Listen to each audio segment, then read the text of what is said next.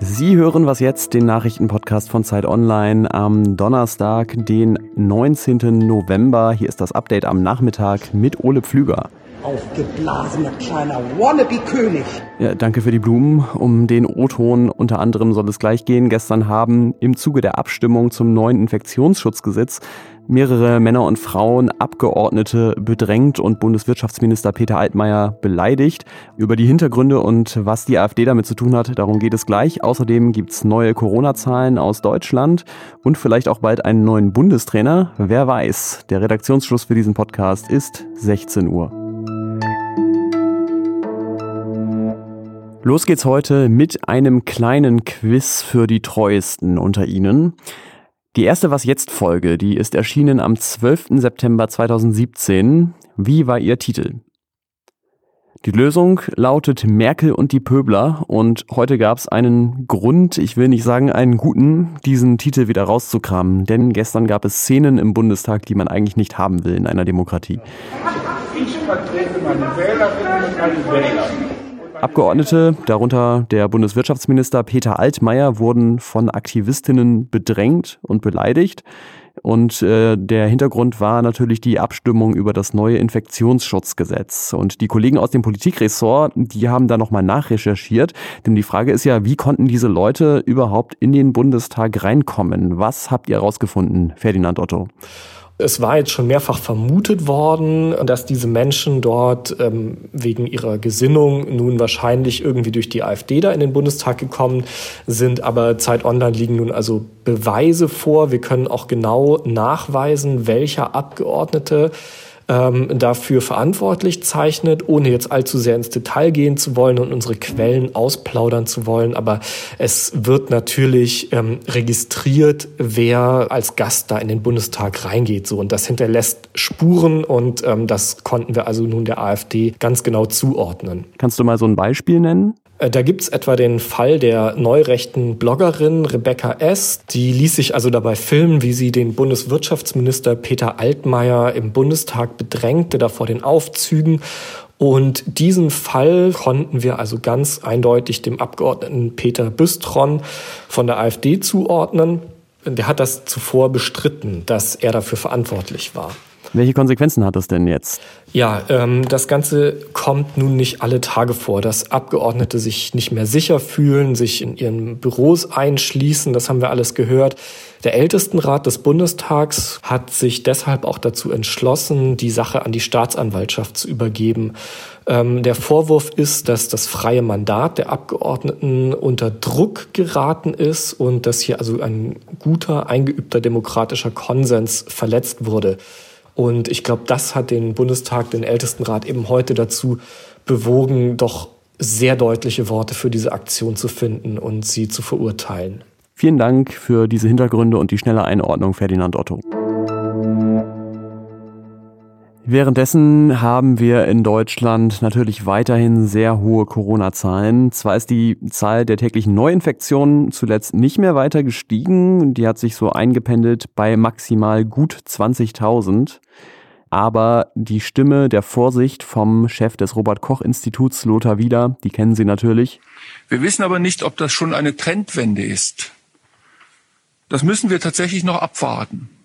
Und die Fallzahlen sind insgesamt immer noch sehr hoch, viel zu hoch. Heute gab es wieder eine Pressekonferenz vom RKI und dort hat äh, Ute Rexroth, die Leiterin des Corona-Lagezentrums, die Lage nochmal etwas genauer erklärt. Die bundesweite 7-Tages-Inzidenz liegt derzeit bei 139 Fällen pro 100.000 Einwohner. Und besonders problematisch ist, dass diese Inzidenz inzwischen in den Risikogruppen auch fast genauso hoch ist. Bei den 80 bis 89-Jährigen liegt sie jetzt bei 132 je 100.000 Einwohner. Das heißt, mehr Covid-Patienten auf den Intensivstationen und am Ende natürlich auch noch mehr Todesopfer. Fast jeden Tag registriert das RKI jetzt eine dreistellige Zahl von Corona-Toten. Es kann also sein, dass diese Woche insgesamt über 1000 Todesfälle berichtet werden. Und besonders bedrückend finde ich auch diese Zahl. Europa zählt laut Weltgesundheitsorganisation WHO gerade alle 17 Sekunden einen Covid-19-Toten.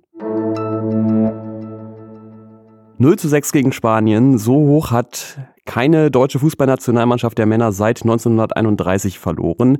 Ähm, und die Analyse von Joachim Löw nach dem Spiel, die lautete, wir müssen jetzt analysieren, da müssen wir die richtigen Schlüsse ziehen. Das ist natürlich in jeder Lebenslage kein schlechter Ansatz, die richtigen Schlüsse zu ziehen, aber es klingt auch ein bisschen ratlos. Und so ratlos, dass es mich überhaupt nicht wundern würde, wenn Löw nicht mehr lange Nationaltrainer bleibt. Die anderen 80 Millionen Bundestrainer, die haben natürlich gerade als Virologen zu tun. Den Witz habe ich von Twitter geklaut. Aber immerhin bleiben noch ein paar tausend übrig, die tatsächlich Ahnung haben. Und davon ist einer jetzt mir zugeschaltet, unser Sportredakteur Oliver Fritsch. Hallo. Hallo Ole. Lass uns gleich zur Joachim-Frage kommen. Kann Löw diese Mannschaft irgendwie wieder hinbekommen? Nein. Oh.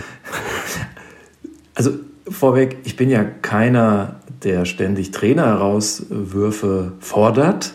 Ich bin kritisch, aber sowas mache ich eigentlich nicht. Aber ich glaube, das mit Löw hätte man schon vor einiger Zeit beenden müssen.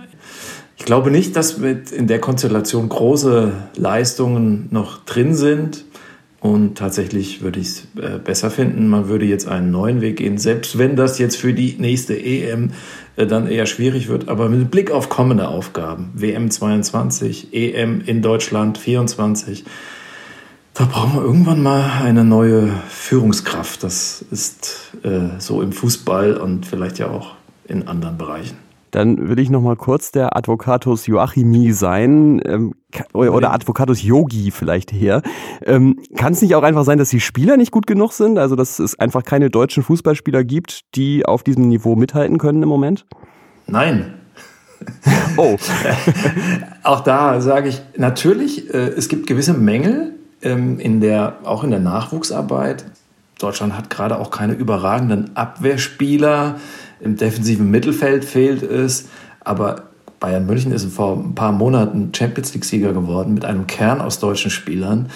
In Manchester, in Madrid, in London, in äh, Barcelona spielen deutsche Fußballer auch gute Rollen. Äh, Jogi Löw ist in einer Zeit Bundestrainer, wo, wo, in einer Platinzeit, ja, wo er auf, auf super zurückgreifen kann. Damit kann man schon mal in ein Halbfinale oder Finale bei einer EM kommen. Gut, dann muss es ja Löw sein. Wer wäre dein Favorit auf die Nachfolge? Ja, wir hoffen natürlich alle äh, auf Klopp. äh, aber bis der sich das antut, wird es noch ein paar Jahre dauern. Ähm, aber es tun sich einige auf in Deutschland. Also ich denke an Nagelsmann, an äh, Rose, an meinetwegen an Flick oder Tuchel. Äh, also die Auswahl ist bald gegeben. Ja, mal sehen, wie es weitergeht und ob sich der DFB tatsächlich dann an dieser Auswahl bedient. Danke dir, Olli. Ich danke dir. Was noch? Ich habe ja in der Sendung gestern früh über Österreich gesprochen, über die Corona-Lage da und wir berichten ja gar nicht so oft über Österreich. Deswegen habe ich mich mal in unsere Statistiken geklickt, weil mich interessiert hat, hören das dann eigentlich auch mehr Leute in Österreich?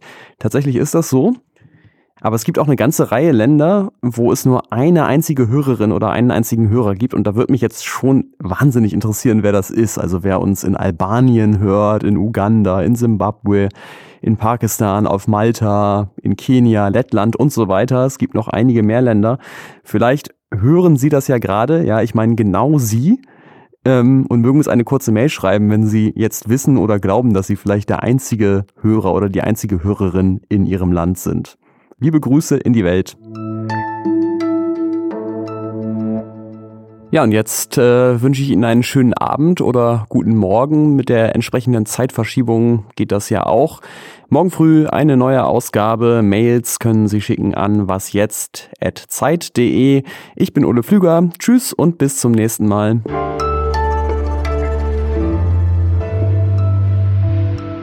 Jetzt wollen wir mal hier gucken. Das sind 116 Länder. Und dann kommt ja auch noch Spotify dazu, also 120, 130 Länder. Nicht schlecht.